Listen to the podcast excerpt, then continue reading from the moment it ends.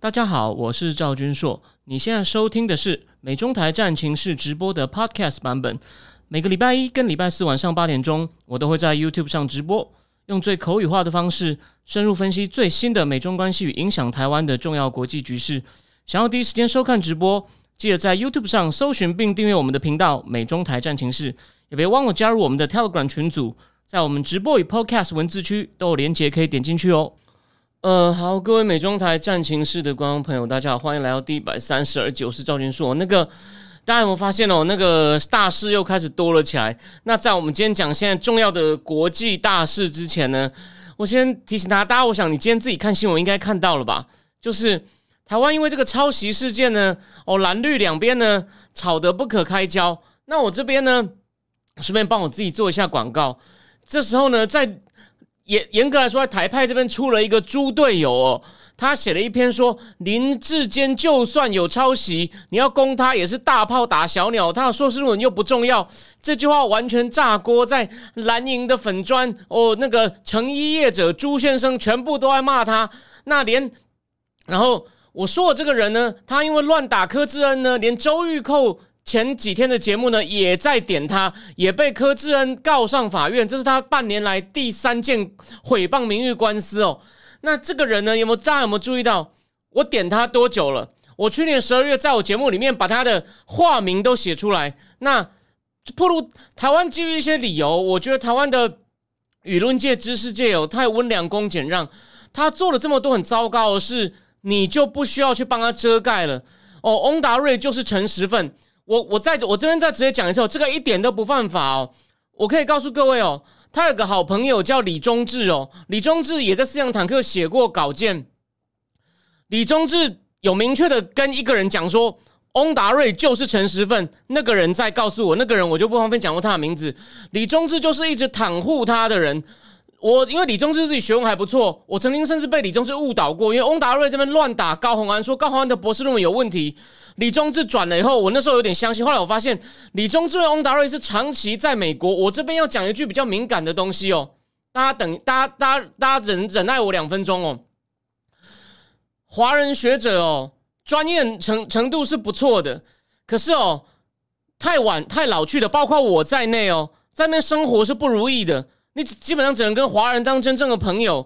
你工作上讲完英文以后，私底下人家开玩笑，你听不懂的啦。除非你有在很努力去加强那些什么 Friends 啊、Big Bang Theory，那那种比较老才去的呢，就互相那边取暖。所以他的朋友呢，基本上像柯文哲一样作恶，李宗志也不敢讲，还一路袒护他。我认为这很有负一个他学问不错的学者风范，但。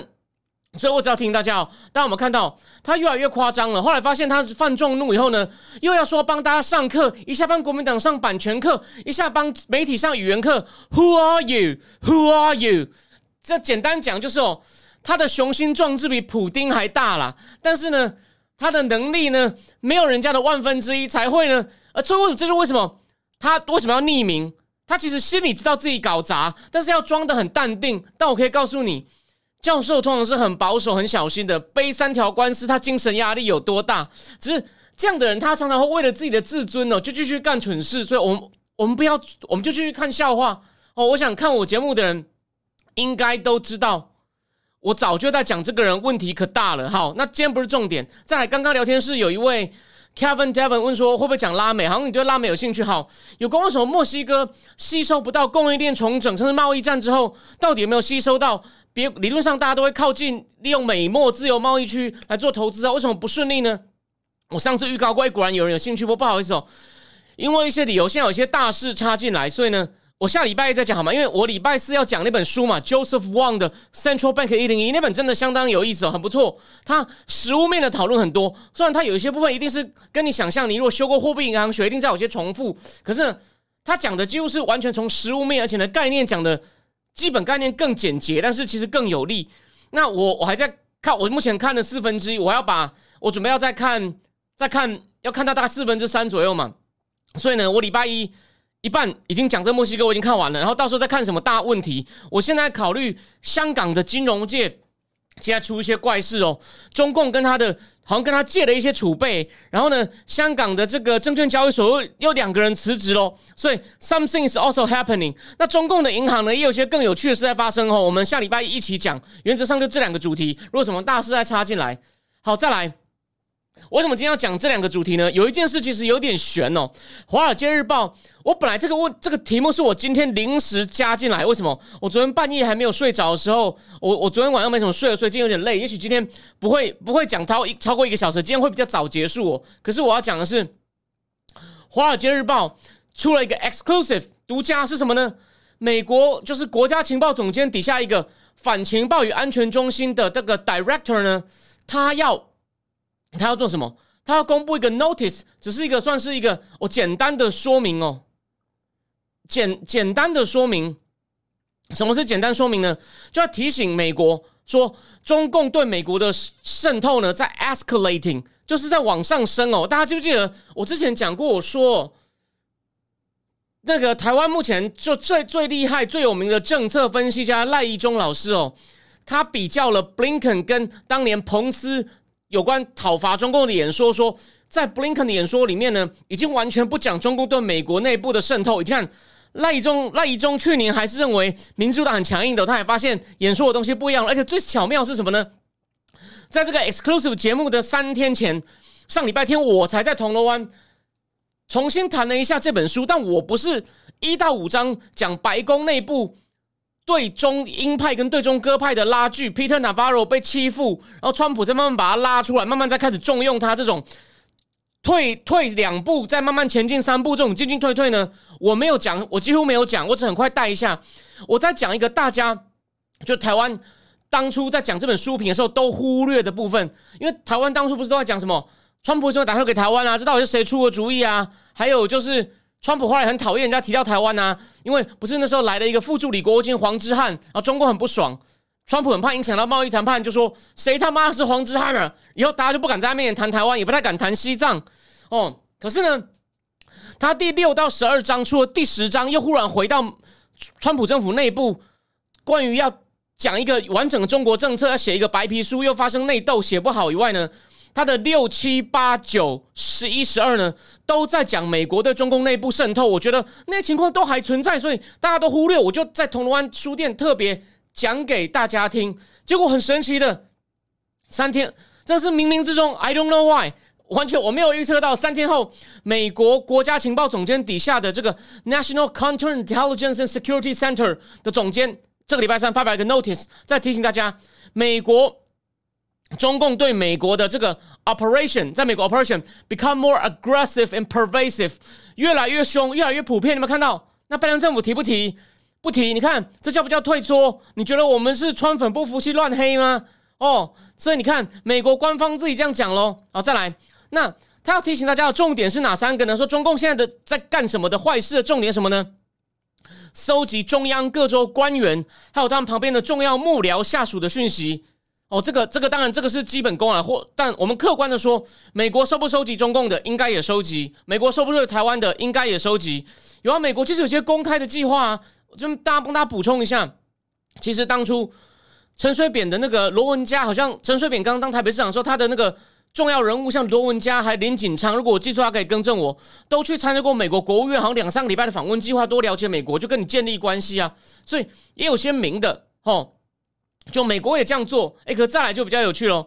锁定官员，中共锁定美国官员，在其生涯的早期呢，便开始培养他，希望他将来能够，就是套一句像赖清德讽刺谢龙介，谢龙介也闹笑话，但是不是我们重点，就都帮中国恭维有没有？就是希望能够早期要培养一些好的关系，来来来那个，然后呢，或者是用贸易跟投资当成奖赏，或来惩罚官员或领袖。那他是说。在他在 escalating，那以前就有，以前有讲最好就这本等，所以呢，我除了引用华尔街日报报道，等一下我们还会讲一些这本的内容。好，再来，那所以他说，那中共这样做呢，到底他目的是什么呢？是要增进哦，能够促进更多在美国能够促出，能够推动更多对中共有利的政策，减少中共。对台政策的批评，就是大家不要在那边那么注意中国对台湾的野心啊！你就觉得 John Corning 在国会讲说，我们一定要 support 台湾啊！不管不因为不管因为有什么，因为它是民主，它有晶片，它的地理位置很重要，而且呢，我们一定会赢。为什么呢？我们有国力，我们有科技，前的，我们有盟友，不像中共没有盟友，有没有？就是要减讲 John Cornyn 不就这样批评？还有还有谁呢？啊，布林肯客观来说嘛，他的演讲呢也有一部分在批评中共，不是吗？也有啦，吼，他就是要减就减少，不那是一一般那是 general 的的对台政策，就是大家讲 John Cony 也不是出来声援台湾吗？还有什么呢？像还有连那个，我就记得我去年有一次讲那个参议院的外交听证会，也在讲台湾政策，连那个民主党那个大咖，就是三月为了不他来，他跟 Lindsey Graham 来。取代佩洛西，佩洛西你看现在来不了嘛？中共抗议，拜登就说了嘛，拜登政府就说了嘛。这个参议院外交委员会主席 Menendez 他也是，就是问那个康达助理国务卿说啊，请问一下，立陶宛跟台湾建交，你们有做什么事挺台湾吗？康达就必须要老老实实回答嘛。所以有这种事情。然后现在聊天室小珍珠提说，川普不敢。不提那些问题，只是为了打贸易战。对他那时候是希望，他怕影响到地友，他想要在贸易战先压迫中共让步，他先专心，就说他那时候有点算是策略性的，不要让其他东西干扰到，就先压中共在贸易问题上让步。简单说就是这样子。可是他并不是说，可是他后来发现中共不让，他也就慢慢慢慢放手。这个我等下会讲，这个我在铜湾书店忘了讲的东西，我等下补充哦。我大，那我先不要急，那我继续讲，就减少。大家注意到中共对台的这种侵略野心，还有什么呢？减少对，就是希望美国能够减少对中共的人权问题，比如香港啊、新疆的批评。比如说，我这边先举个例哦，我就举这本书，这本书的例子比《华尔街日报》那篇报当然是详细多了。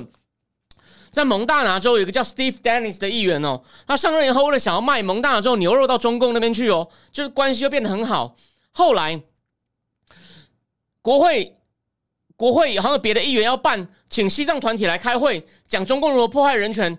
Steve Dennis 也就跟中共合办一场平衡掉，就是让媒体里面两个都报道，这样就至少平衡掉了。这个呢，他就就被批评。然后后来有一次，好像又是西藏团体要在国会借场地办办会议，他们也叫这个 Steve Dennis 去找那时候的外交委员会主席，那是共和党，就是 Rich 那个 Rich 说，你可以不要借他们。Rich 说。门儿都没有，大概是这样子哈。这个是我当初看到的。如果有人看过的，我讲错细节可以更正。你看，这就是他用贸易去买蒙大拿州牛肉，再叫 Steve Dennis 帮他想办法把一些人权问题搓掉嘛。这个就被 Josh Rogan 写出来了嘛。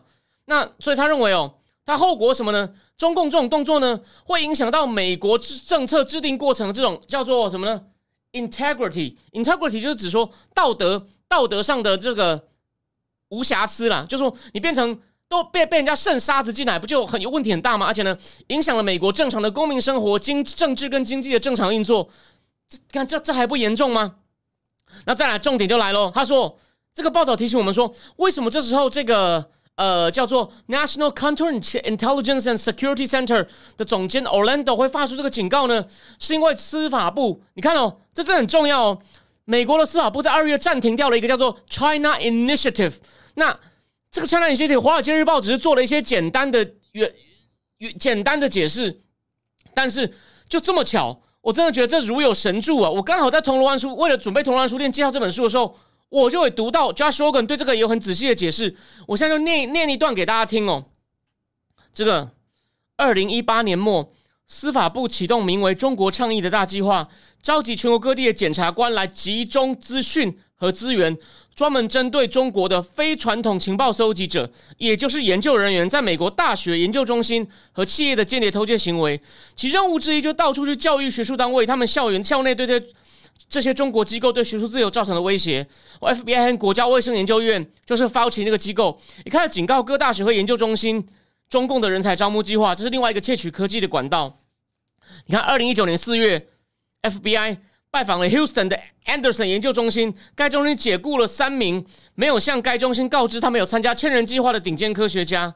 哦，而且呢，而且呢，他们启用这调查之后呢，就中国倡议之后呢，FBI 很快就发现了几十个案，好几十个案例，美国人研究人员被中国政府招募拿钱，却没有告诉任何人。如果这些研究人员在申请联邦经费时没有诚实告知，那就是犯罪。然后到了二零一九年末，教育部、能源部和科学基金会都禁止员工和受经费补助者参与外国人才招募计划。FBI 展开大规模行动。二零一九年十二月，FBI 逮捕了华裔研究人员郑建松，他从波士顿大学偷了二十一瓶生化样本藏在行李中，被控走私和伪证。二零二零年一月，哈佛大学那个很有名的化学系主任 Libby 被捕，被控私下收钱参与千人计划。有没有看到？结果呢？这么重要的东西，拜登政府。给他停掉了，各位，我想请问一下，虽然说《华尔街日报》台湾人应该还是有人在看，可是专门在看这部分的人，你我不是要去一定要逼你看我节目或去订我的智库，but 谁会第一时间告诉你？你你自己欢迎你去比较，你去你去比较一下其他节目好吗？然后呢，而且呢。我就说了嘛，我们支持川普不是盲目支持他的风格跟很多行为，我也觉得要改。可他实习的政策就是有用，就是比较好，所以我们希望能够有这个水准去对比拜登。结果看到一对比，还需要说吗？这样把这个 China Initiative 关掉，诶，如果是你，你你会不会很生气呢？好，我们再继续讲。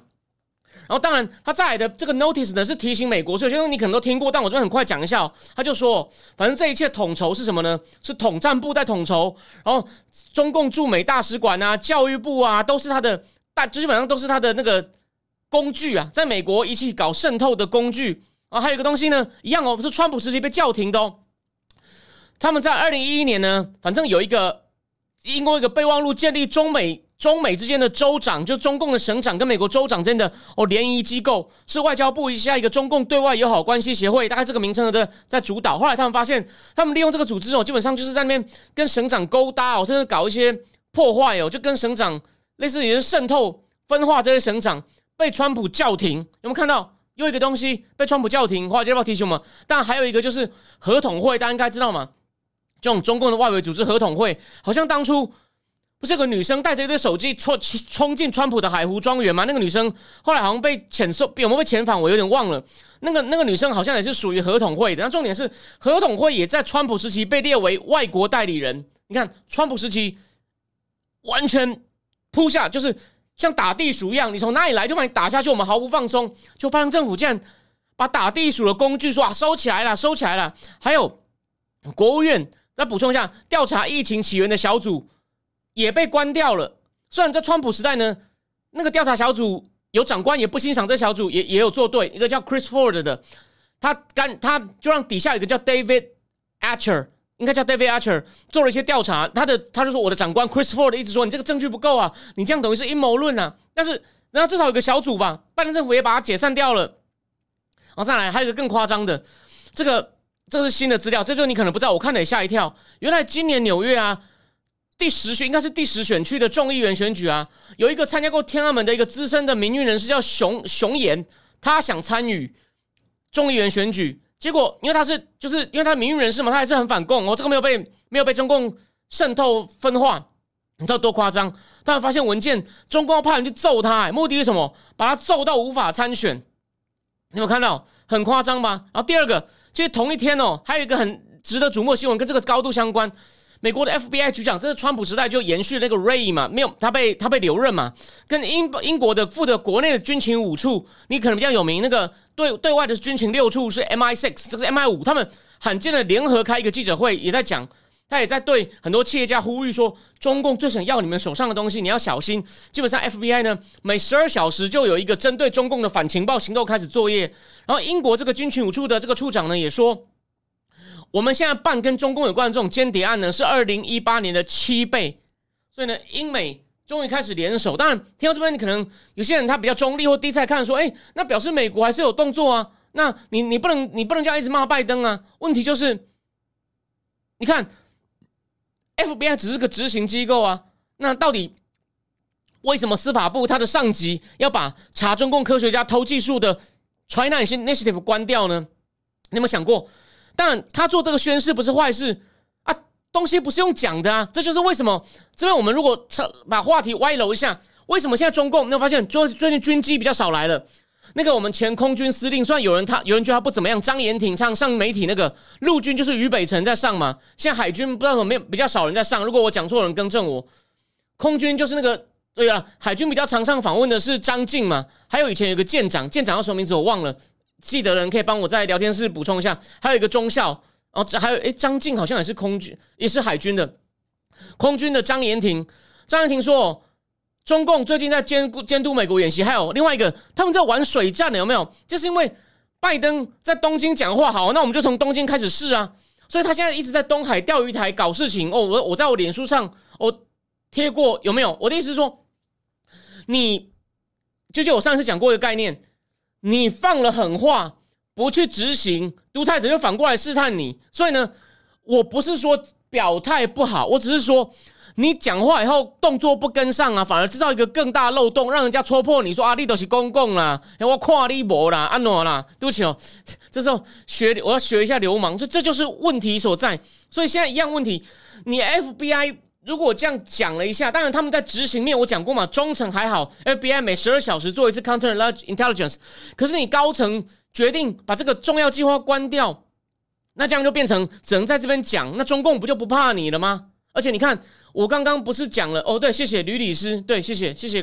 果然这边聊天室对，你看他，我刚《华尔街日报》讲到三个东西：China Initiative，川普时代建立的，把合统会宣布为外国代理人；川普时代，哦，川川川普时代搞的，把州长交流计划停掉，也是川普时代搞的，那一样嘛。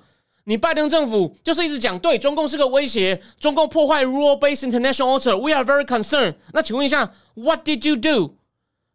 对吧？你说 FBI 每二十二小时办一个，那只是延续川普啊。然后呢，你你有加码吗？你不承认川普的贡献，嘴巴不承认，我没意见，因为川普也是这样羞辱你。你不想被你羞，你不想承认羞辱你的人贡献，我接受，我也觉得合理。这个也是川普要改进的。问题是，你有加码吗？你不是你不是也承认中共有问题吗？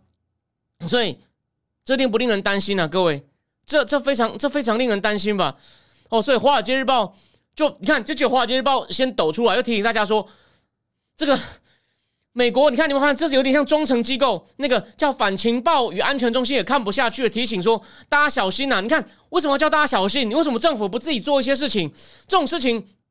中共他说有些是公开的，有些是隐秘的。那隐秘的，一般民间人士怎么可能会发现呢？难道不是你政府应该要盯着吗？情报机构有更有非常多的资源可以去盯着他们，好吗？为什么我这样讲？我之前不是有讲过一本是政治学家、政治学博士一样跟我没念完的人，他后来到金融界写了一本地缘政治风险分析，叫 Geopolitical 啊 Geopolitical Alpha。他还在提醒他，他他我这边讲东西有是有关系的。他讲哦，你呢？一般的台面上的那种号称自己分析政治风险的呢，他告诉你几个原则，去判断他判断他厉不厉害。他说，如果一直夸张讲自己人脉的呢，抓高层关系很好的呢，通常都是有问题的，因为他曾被当做放话对象，他可能这样放作对象，而且呢，他可能告诉你是你以为很有价值，他他说我只告诉你，他说他已经告诉很多人，所以没有用。然后第三，他说。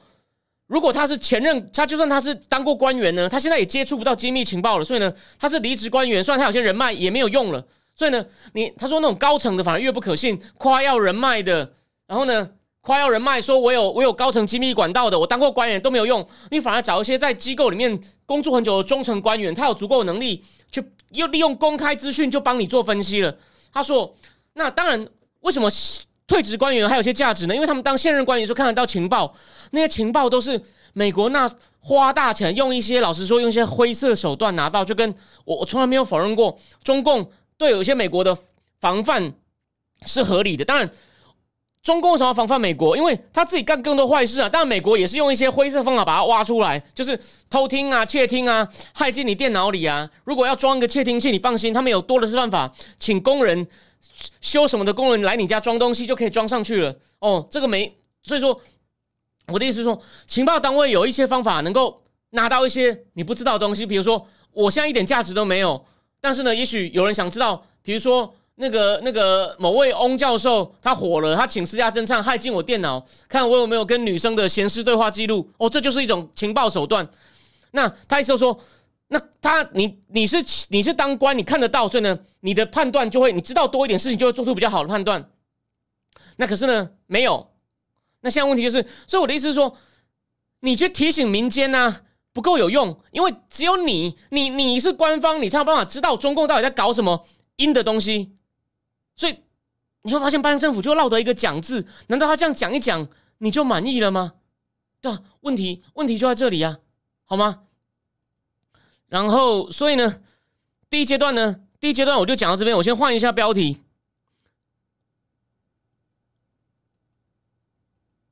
好，第二阶段的第二阶段的话题呢？再介绍一点军事哦，其实很有趣哦。现在呢，俄乌的情况呢，普丁普丁专打乌东呢还是很慢，可是呢，他有些进步了。他们都是靠他，像王真明有讲嘛，他把后勤、步兵、炮兵结合的比较好，甚至还互相监视。不过呢，士气还是很低啊。然后常常什么呢？常常两边还会长官跟兵还会互相武装对峙。然后呢？俄罗斯国内先讲一下，俄罗斯普京其实还没有到撑不下去，可是国内有点捉襟见肘。根据美国现在得到的一些算是已经公开的情报，是一些可以对媒体公开表达意见专家哦，像台湾，但我说了嘛，军事很懂的，像什么王真明啊、施孝伟啊、梅复兴，不梅复兴人在纽约了，还有我刚刚讲的嘛，张静啊、张延廷啊、吕礼师啊，或是陆军那个于北辰啊，那可是美国呢，目前研究俄乌战争的，像 Michael Kaufman 这些人，他们讲了什么呢？他说。俄罗斯现在开始对加码征兵，从一些贫穷的地方，而且呢，BKB，而且呢有两个好处：第一，贫穷地方比较容易接受来征兵；第二，他在大都市，他在媒体上还不承认这个战争，说是一个特殊军事行动，所以呢，大城市也不会感觉到。然后呢，他说现在征兵开到的薪水呢，已经是平均薪资的三倍。那如果你受伤或死掉呢，我给你很优惠的抚恤。可是呢，他们真的抓进剑走仓，训练几天就推上去了，而且有什么东西？还有什么东西更夸张呢？他说，他们现在弄来一些新兵，就把还没有出去打仗的原来的那些军官哦，就并成一个新的单位，然后把一些剩下的装备还没上前线的装备就拼在一起。他说，这种凑合的方法，等于是在卖家当了，而且不只是不只是卖家当哦。他说，这根本就是像在把自己军队吃掉，把就是把。原来的部队呢，跟新兵就凑成一个部队，原来部队就没了。他说这样其实有点寅吃卯粮，其实是蛮不好的，蛮不好的情况哦。而且呢，他用这种方法，好不容易在乌东呢，哦，有一些战果，比如说现在什么呢？他在乌东真的是，他会用一些方法去诱乌克兰哦，比如说他会派步兵哦，半夜冲到乌克兰的壕沟附近，因为他们想要知道乌克兰，乌克兰现在在挖壕沟战，就像当年二零一四一样，很多兵又躲在壕沟里面，然后呢？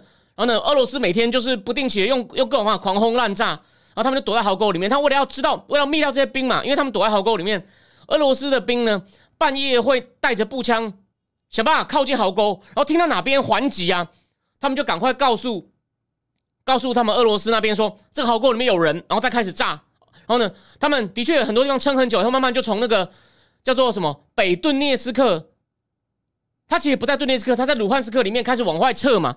然后有些现在每天那乌克兰现在损失蛮惨重，被俄罗被被俄罗斯用这种很暴力的方法轰死，每天大概死一百人哦到两百人。所以呢，他们第一阶段的确挡得不错，把他们从基辅赶开。可现在乌东呢，哦开始输掉，开始输掉。所以泽伦斯基哦一直在呼吁，可是就是我刚跟你讲了嘛，普丁那边的情况哦也没有好很多。那泽伦斯基在呼吁要多给武器。那目前西方的专家。评估呢？现在有几个问题哦，有几个问题。第一个是，他们认为泽伦斯基希望不要拖到冬天。那专家认为是十月底有机会大反攻，就趁机把俄罗斯人彻底赶走。为什么是十月呢？他说是各种武器到达的高峰，因为现在他们现在不是只是给那种 Javelin 反坦克或者是反那个飞机的那种那种简单的东西，开始给一些更精密的武器了。那那些需要时间训练。我还要时间，我而且不止哦，真的他们用了以后又很万一坏掉，还有维修的问题，所以呢，现在非常麻烦，所以现在训练的时间要变比较多。那还好，不过这个还好，现在打一个问号了。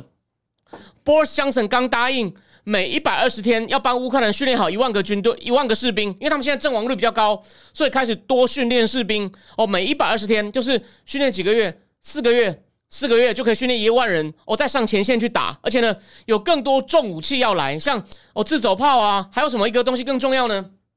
他们说海马式，就是他们不给台湾那个台湾那个叫做 M M 幺零什么九六 A 自走炮嘛，改卖海马式。海马式呢，真的是发多管火箭，还有 G P S。那现在问题来了，可是他们说这个海马士本来就是要以前北约哦要对付这个俄罗斯很强大的陆军在正面战场做对决的的武器哦。可是现在问题是呢？可是现在问题是什么呢？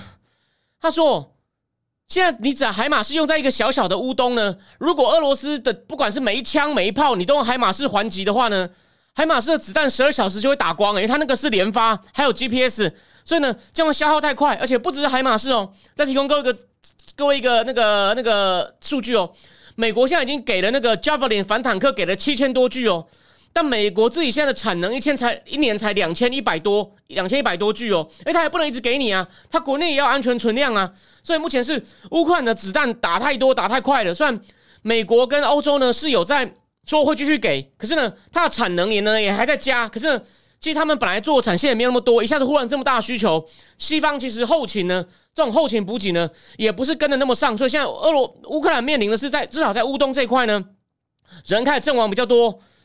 子弹消耗的很快，美国虽然有在补，可是补的没那么快。那至于俄罗斯呢？俄罗斯这方面的存量很多，俄罗斯这边的存量比较多，他们还有很多苏联时代留下来的东西，所以俄罗斯目前的子弹呢，哦，没有那么大的，没有那么大的问题。虽然说其他东西呢是开始有一些比较高阶的武器，有些抓击箭手，可基本的弹药呢，俄罗斯很够，基本上是很够的。所以目前有出现，这是最大的问题，这是最大的问题。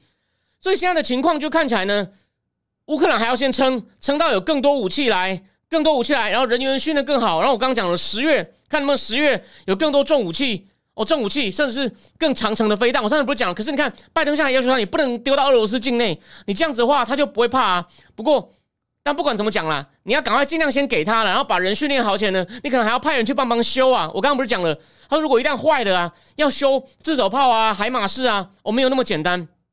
还有个最大的问题就是，如果普京现在开始，你看他不但封港口毁掉乌克兰经济，而且你看还一直把那个一直在运作的北溪一号的那个天然气一直在减少，让德国紧张到可能要靠 rationing，要靠配给，要靠配给天然气。他现在就是希望哦，让你的物价再继续高，让你民生更痛苦，让你就想要劝泽伦斯基说：“哎，给普京点面子啦，不要打啦，不要打啦。”所以现在问题很大。他们就怕西方国家哦，那个团结一致、坚守，要继续，就你普京不让，我们就加码制裁，这种团结力的慢慢损耗，就觉得说啊，算了啦，算了啦。其实马克龙说带三个，带意大利、德国、罗马尼亚总理，我觉得就是第一次去探探口风，说你要不要和啊？所以马克龙不是意有所指的说，你要不要割让领土呢？由你自己决定。其实你看，根本就是拜托你啊，行行好啊，你要不要考虑一下，给普京点面子啊？不要侮辱普京，有没有？他们就怕打不下去嘛。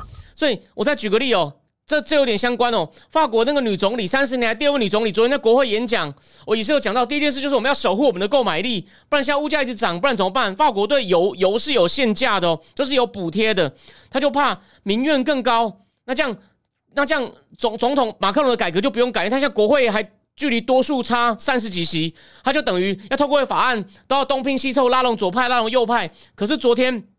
那个女总理讲到改革的时候，底下就嘘声一片呢，就那边嘘啊嘘啊。不过，而他们本来还想要发动对这个国会这个新的女总理不信任投票。不过呢，今天来以前看到最新消息，右派那个国民联盟的勒庞女士说，我们要急着先通过有关购买力的法案，所以呢，先不对他投不信任投票，所以暂时逃过一检。照法国出问题，而德国是很担心要分配燃气。然后你看英国 Boris Johnson，这是他自己的问题，他为什么会被下台呢？我等一下来讲，又出又讲。然后我说了嘛，意大利执政联盟五星联盟也出现内讧，所以这有很多不确定性啊。他们真的能团结一致继续撑着撑住泽伦斯基吗？还是后面他们自己说泽伦斯基我们撑你撑的有点累哦，你要不要考虑不要打下去了？不过再补充一点哦，乌克兰内部的民调，他们的意志力，他们都觉得。我们没有退路，我们现在让只会让普丁休息一下，又来打我们，所以呢，我们一定要，我们有意志力要打到完哦，请西方一定要支持我们，所以还好乌克兰人自己没有放弃，这真的是个很大的启示哦，这真的非常重要。然后现在有人问说，B J 下台，英英国会不会加入给面子国？等一下回答你，有可能，有可能。OK 哦，好小姐你好，好小姐你好，对，谢谢，就是 M 幺零九 A 六自走炮，这很难，这很难记哦。然后。那个烂烂说，日本新闻报道，现在普丁太平洋舰队台海附近，对，他也跑来了，所以这个也很也很特别哦。大家记不记得日本一定会很紧张啊。台就就就就像这样，普京这一招，你看他是在配合中共玩水呢。这个我还没有做功课，所以我现在先不要讲哦。所以我总之就是呢，俄乌战争可能会有，目前看起来有长期化，就是普京就是他们用步炮协同的比较好，甚至也跟空军协同比较好，方在小范围内呢打，慢慢打，一块一块打，还是很慢，因为问题还是很多。我刚刚都已经告诉你了，可是呢。可毕竟它的绝对的体量比较大，然后让乌克兰现在呢阵亡率开始变高，弹药后勤补不上，所以乌克兰呢就变两边那边僵持啊。那我就说了嘛，僵持，我说拖对大家都不好，两边的阿富汗，这我讲 n 次了。所以呢，但你看这真的是哦令人担心。然后最后讲，就《华尔街日报》有个特别报道嘛，也在讲，就一个营长啊，他的他们就因为实在是打不过，只好到处逃窜，然后人他的他底下的人都已经阵亡一半了，可他就说我们一定要打到底，就还好，这是给台湾的启示，就是。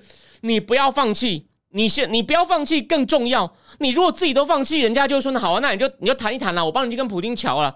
你不要放弃，说你要给我东西，他们就算有犹豫，可是说你你的精神力是能够感动人的，好吗？这真的很重要。不要像某某翁教授哦，见风转舵，想多面讨好，然后现在蓝绿都骂，然后变猪队友。不好意思，扯远了。好，讲完这段呢。我们在我们今天呢，今天会今天比较短哦。今天就是我们今天，因为我要早点，我后面等一下还要开个会，然后再加上我我还有一篇文章欠很久了，我还是想要写，就有关香港回归的事情。我我我欠那个编辑的稿，可是呢，我觉得现场发生一些香港一些更有趣的情况，所以我还是要写。就香港的经济也在出问题，我就是我讲，那我下礼拜一会讲，会把我写的东西用讲的再重新讲一次。我们先讲撤关税的事情。撤关税是目前看起来哦，消息还是有点混乱的，因为美国内部还是有点摆不平，所以像目前的说法是，可能先撤一百亿的民生用品，因为那才是算 CPI 的东西嘛，CPI 统计的东西，他现在想要降 CPI 嘛，那所以有一像什么工具机啊、化工原料啊那些就不撤，甚至反过来，他说可能还会对某些科技产品再加哦。好，如果这样总算显出有一点肿了，有一点还有。他们要进行一个，但我那个我已经讲过了。他们要启动新的调查，对中共国企补贴的调查，但我讲过了，那种调查至少都拖一年的。你调查完一年后呢，再说吧。如果你那时候有有本事敢喊加，好了，我觉得代企比较强硬，有这个希望。所以他们现在准备做三件事：撤一部分关税，加一部分关税，还有什么进行新的调查？对，且还有第四个，他有一部分可能不用，不要讲撤关税，可能怕被人家批评软弱，用就是我讲的扩大关税豁免，有些关税豁免就继续。所以，我们可能会做这四件事情。然后呢，我在我在讲一件事情，就是呢，那个有一个台湾有个分析家，我就不要点他名字啊，我都常叫他是大棋盘。他以前他经常在脸书上说，拜登日本下一盘大棋，连他这次呢都在说。但他讲东西，你如果有订我的智库的话，哎，我不是我那篇好像开放全部的人都可以看。我不是在讲，我不是帮大家。介绍了美国另外一个智库 Peterson Institute of Economics 模拟撤关税的结果吗？说如果你只有撤这关关税才降零点二六，把那个 CPI 降零二六，实在是小到不行，没什么大用。哦，Mula 也常常反复在骂。可重点重点，我要讲的重点是什么呢？就说没有什么大用。而且我里面也提到说，这只是美国单方面降哦，他不是跟中共讲说，我们来谈一下，然后两边各自降，所以连那个最喜欢说拜登这种下一盘大棋的经济学，他还是说，你美国这样单方面降，等于是自己丢掉筹码，这跟戴奇的说法一样啊。所以连那个一天到晚讲拜登政府英明神武的那位名经济分析师都都有点反对，你就知道这件事情到底他为什么这么急的降呢？我这边有个初步的解释，哎，吴家吴吴家差先生，吴家差先生。他有没有要增产？好，我这边补充一个东西哦。那个，我认为这有一种可能，这倒不，就是我们这样，我我绝对不是在要那样。我等我这个解释就完全跟黑他无关哦。哦，我的解释很简单哦，这就是就是那种各方妥协的结果，就变成在里面好像讨好了每一个人。耶伦不是一直喊降吗？那个商务部长也喊降，Ram Ramondo 也喊降。然后呢，戴奇说不能降，Jack Sullivan 说我们要有降有升，最后妥协嘛，先降一百。然后也许有些东西再升一点，然后呢，那这样就有降有升，大家都满意。可是出来就是所有人都骂，劳工团体说你怎么可以降？然后像我们这种人就说啊，你开始示弱了。那你连吴连吴家差先生都骂，所以有些东西就是为了要内部达成一致，就东折西扣，然后以为这样子内部达成一致，内部没有人反对，为了内部要通过，就反而拿出去，内部每个人都看到他要的部分，外部是每个人都看到他讨厌的部分。有时候一个失败的决策就会这样。拜登领导能力不好，大家不要忘了一件事：他没有当过主官，我批评过了。他副总统时候真的是他参议院参议员的时候，常常代表去执行很多外交任务。可是他没有当过主官，他只是去接受任务而已，接受总统的委托，接受奥巴马的委托。他想自己做决定呢，像他以为他很会瞧事情。可是你不要忘了，现在是连目标都要他自己决定。以前。他也被奥巴马派去瞧事情，可能任务很明确啊。那拜登很会撸啊，啊，他他还蛮讨人喜欢的，这我从来没有否认过啊。他现在跟世界各国领导人的关系变比较好，我也说川普要学，不是吗？所以他呢，因为缺乏能力，然后呢，他没有想到弄一个七折八扣的东西根本没有什么用，这是其中一个解释。那另外一个解释就是他想要用这个对中共初步示好。大家不要忘了，布林肯，布林肯在 G 二十要跟王毅见面喽。他讲的还是老套，就发现。有一件事，我觉得真的是很好笑。你自己查都可以反复查到，可台湾其他分析家就好像看不到一样。布林肯又讲了，我们不能让中美的竞争滑向冲突。这个布林肯、Sullivan、拜登都已经讲了 n 次，还有我说了，以前坎贝尔印太事务协调官、印太沙皇也讲，二零一九年文章就讲了。然后呢，那这就是破绽呢。只要你说不要有冲突，中共就等于打 pass 嘛。那我林北就制造一个冲突，看你来不来谈呢？有没有看到？所以说美国怎么急着去谈？然后他这次可能就是为了为了谈就好，那我帮你示好一点，反正我现在有个理由，为了降低通膨，这是另外一种解释哦。你自己你自己想一想，那这有没有用呢？降关税到有没有用呢？我先不管这个数值模拟，业界人是怎么看呢？南华早报补充一下，我今天上节目以前开始讲以前看到的。他访问那些港商，有些港商说有用啊，有用啊，可能我们一半的订单都会救回来啊。所以你看，中共经济现在这么差，银行领不出钱。我今天不是提醒大家，很多人银行卡，而且还不是小行哦，不是乡镇银行哦，建行、工行那种，去说可以存钱，领不出钱来。你有没有看到？我上一集第一个标题什么？中共银行体系发出各种不妙的讯号，才过三，你看才过两天，而且就觉得那个五毛上在叫嚣说，你们这个。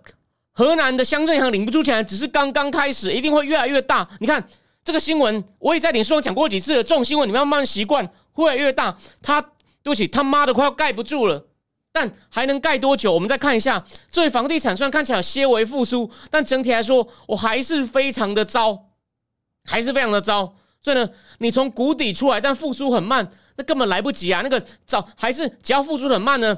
欠钱的就是还不了了，就这么简单呐！简单说，欠钱还是还不了，欠钱还不了呢？那很多人也就欠银行钱呢，那银行也没有钱收不回来，那怎么办？就会发生挤兑。下礼拜四付费付费的那个加入正立智库的 Joseph Wayne，他会从更简单的把那银行运作原理，你听我讲完后，你以后分析一定反应会更快。虽然那东西你可能个别的一些道理你都知道，可是 Joseph Wayne 讲的真的，他那套体系很完整，就是。银行借出去那么多钱，他准备金可能不够了，或者是有些借出去的钱变呆账了，哦，变呆账收不回来了，那呢，人家来领收不回来了，没有利息了，那就没有现金啊，就这么简单啊！你人家一定说你你又没有看到内部资料，你懂什么？但基本原理一定是这样子，就是很多人连利息还不出来了，为什么？恒大欠他钱呢？可能融融创借他欠他钱呢，一些包商跟银行借钱的，什么做涂料、做油漆、做家具的啊，或者更小的包商啊，那就这样啊。那现在呢，可能都欠银行钱了，有些银行可能贷款很多给他们啊，啊，这样就是他们连利息都付不出来了，那怎么办？我们就把一些存款户的钱，也许东挪西挪，whatever，哦，就不，他们可能付的利息越来越少，那已经被前面的人领走了，那我们现在可能已经。整个在地窖里面的现金越来越少了，那干脆就骗那些其他人说，现在因为各种理由你暂时领不出来，哒哒哒哒哒哒，有没有扩散到大银行了？精彩的要来了。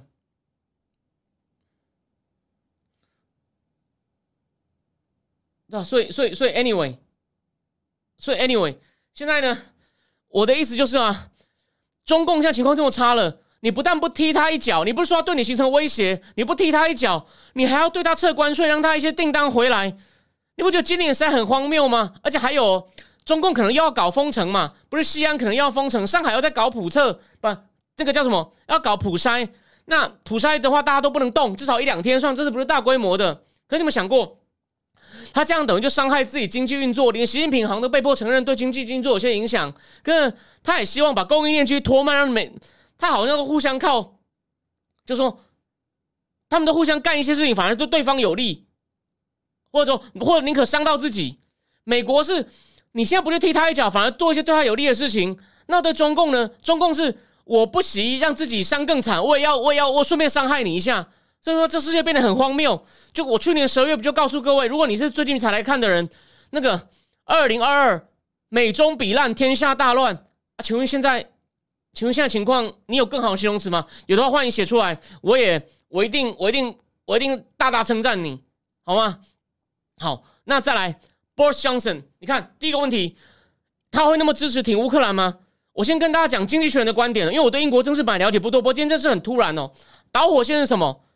他不是那个 Party Gate，就去年英国人都不能 Party，他还没有戴口罩，跟一群官员在那边饮酒作乐，后来被抖出来，好多助理辞职。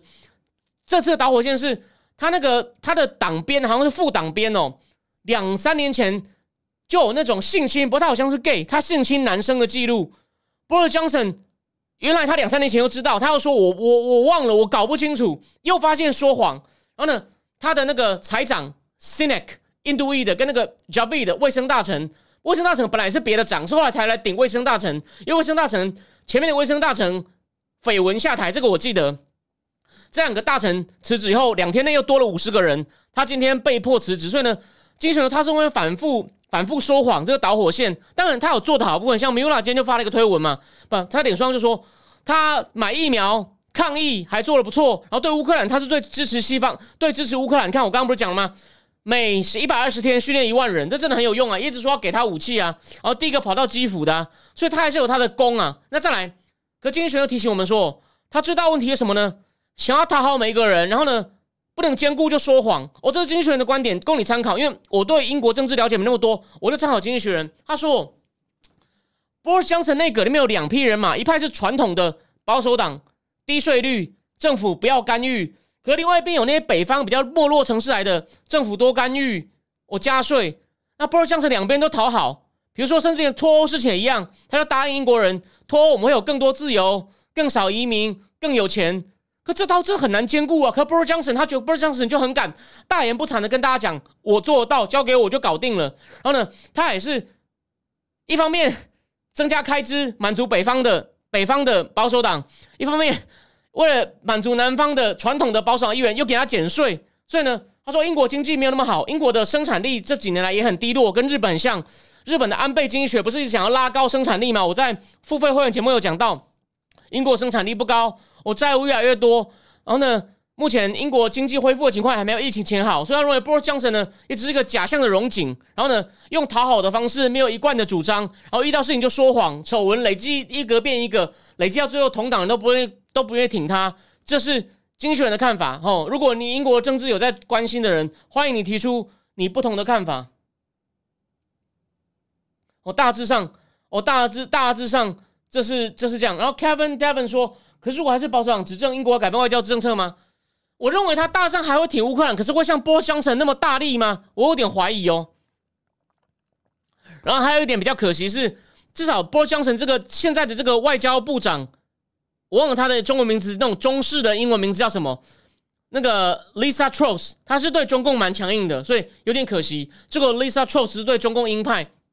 好，这边讲个比较有趣的，你也知道吗？港式的都会把这些人取一个中文名字，像原来他叫做原来 Boris Johnson，他的被被香港人取名叫庄兆波，因为赵波是林郑月娥先生的名字，所以最好笑，他把 Boris Johnson 太太取名叫庄诗月娥，然后 Teresa May，Teresa May 我们翻叫梅姨，他香港媒体有些把他翻叫做文翠珊，然后在前面 Cameron，Cameron 叫做金马伦，然后 Cameron 在前面那个 Tony Blair 叫做贝里亚，这是港港式的，会帮他们取这种取这种很奇妙的、很奇妙的，就像以前港督嘛，彭定康，或者是最最受欢迎的麦里号哦等等，大致上是这样子。所以呢，今天发生这件事情。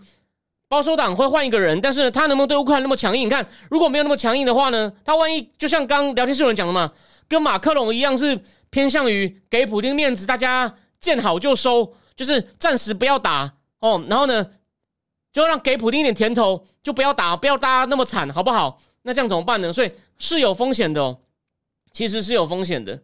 谢谢卓慧师，谢谢 Lam Lam，谢谢 Lam Lam。好，那今天呢？哎，今天比较早，我难得八点五十，我该讲的对，但是我最后讲一下哦，我们就来，我我最后讲一个很有趣的事情哦，你大家等我一下哦，我们还是不要太早结束哦，因为我想你们也习惯至少都一个小时了。